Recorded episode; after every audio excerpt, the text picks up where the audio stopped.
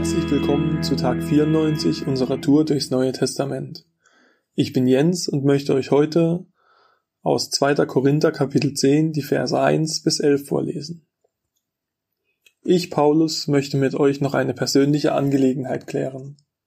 Im Geist der Güte und Freundlichkeit, die Christus uns schenkt. Einige von euch sagen mir nach, ich sei feige und ängstlich, solange ich bei euch bin aber mutig und zu allem entschlossen, wenn ich mich nur weit genug von euch entfernt habe. Zwingt mich bitte nicht dazu, tatsächlich hart durchgreifen zu müssen, wenn ich zu euch komme. Auf jeden Fall werde ich entschieden gegen alle vorgehen, die mir allzu menschliche Absichten unterstellen. Natürlich bin ich auch nur ein Mensch, aber ich kämpfe nicht mit menschlichen Mitteln. Ich setze nicht die Waffen dieser Welt ein, sondern die Waffen Gottes. Sie sind mächtig genug, jede Festung zu zerstören, jedes menschliche Gedankengebäude niederzureißen, einfach alles zu vernichten, was sich stolz gegen Gott und seine Wahrheit erhebt. Alles menschliche Denken nehmen wir gefangen und unterstellen es Christus, dem es gehorchen muss. In diesem Sinn werden wir auch jeden Ungehorsam strafen. Aber zuerst müsst ihr als Gemeinde zum Gehorsam bereit sein. Seht doch den Tatsachen ins Auge. Ist jemand davon überzeugt, zu Christus zu gehören, dann soll er uns das nicht absprechen. Immerhin könnte ich noch für mich in Anspruch nehmen, dass Gott mir als Apostel besondere Vollmacht gegeben hat. Damit würde ich nicht einmal übertreiben und mich lächerlich machen. Doch mein Auftrag ist euch zu helfen, nicht euch zu schaden. Ihr sollt nicht denken, ich wolle euch mit meinen Briefen einschüchtern. Das könnte man fast annehmen. Schließlich sagen manche von euch, in seinen Briefen gebraucht er große Worte. Doch wenn er dann vor uns steht, ist er ängstlich und zaghaft. Und wen beeindruckt schon, was er sagt?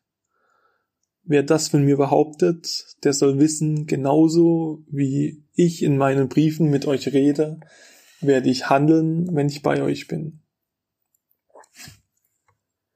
Beim Lesen dieses Kapitels hat mir ein Anlauf nicht gereicht, um dahinter zu kommen, was genau diese Geschichte uns in diesem Kapitel mitgeben will. Und vielleicht habe ich es auch immer noch nicht ganz begriffen. Was mir aber am meisten und offensichtlichsten auffiel, war, dass Paulus uns hier Mut macht, uns in Angriffen oder Situationen des Alltags, in denen wir mit Menschen zu tun haben, die Gott nicht kennen, uns des Evangeliums als Waffenrüstung Gottes zu bedienen und Mauern einzureißen, die Waffen aus Stahl und Feuer nicht zertrümmern zu vermögen. Es scheint so einfach dahergesagt und simpel zu sein. In der Realität ist es aber oft sehr schwer umzusetzen. Oft erlebe ich Momente, in denen ich direkt oder indirekt meinen Glauben angegriffen sehe und das Gefühl habe, dass meine Beziehung zu Gott hier gerade auf die Probe gestellt wird. Und so oft scheitere ich an dem Mut, jedem laut und offen zu sagen, ich schäme mich des Evangeliums nicht. Wie oft bete ich, dass ich heute herausfordernde Situationen erleben möchte, in denen ich Zeugnis von Gott geben kann. Und wie oft denke ich dann in der Situation, nee, jetzt passt vielleicht doch nicht so gut. Für mich ist das ein Zeichen Gottes. Für mich mein Verhältnis zu seinem niedergeschriebenen Wort zu verändern. Ich muss eine Beziehung zum Wort Gottes pflegen, so wie ich Freundschaften pflegen muss, um in herausfordernden Situationen auf sie bauen zu können. Nur dann kann ich in jedem Moment das passende Schwert aus seinem Wort machen, das jede Situation, die so festgefahren erscheint, zerschlagen zu können. Dass du gerade hier den Podcast hörst und vermutlich auch den letzten und kommenden Folgen gelauscht hast und noch hören wirst, ist schon ein guter Schritt, um mehr und mehr eine Beziehung zur Bibel aufzubauen. Aber ich möchte auch ermutigen, dir Freunde zu suchen und mit ihnen gemeinsam in der Kleingruppe oder auch zu zweit zusammen nur in der Bibel zu lesen. Es wird deinen Umgang mit der Bibel nachhaltig verändern, wenn du aufhörst, nur die reinen Worte und Buchstaben zu entziffern und anfängst darüber nachzudenken und mit deinen Freunden zu diskutieren, was genau das Geschriebene für dein Leben für eine Bedeutung hat.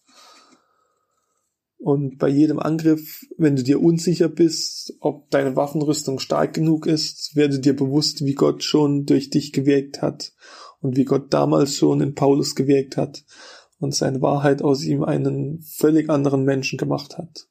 Hol dir Motivation von Freunden, die dir von ihren Gebetserhörungen oder von Gottes Eingreifen in ihrem Leben erzählen und baue darauf, dann wirst du langsam aber stetig fester mit dem Wort Gottes als geistiges Schild und Schwert vertraut.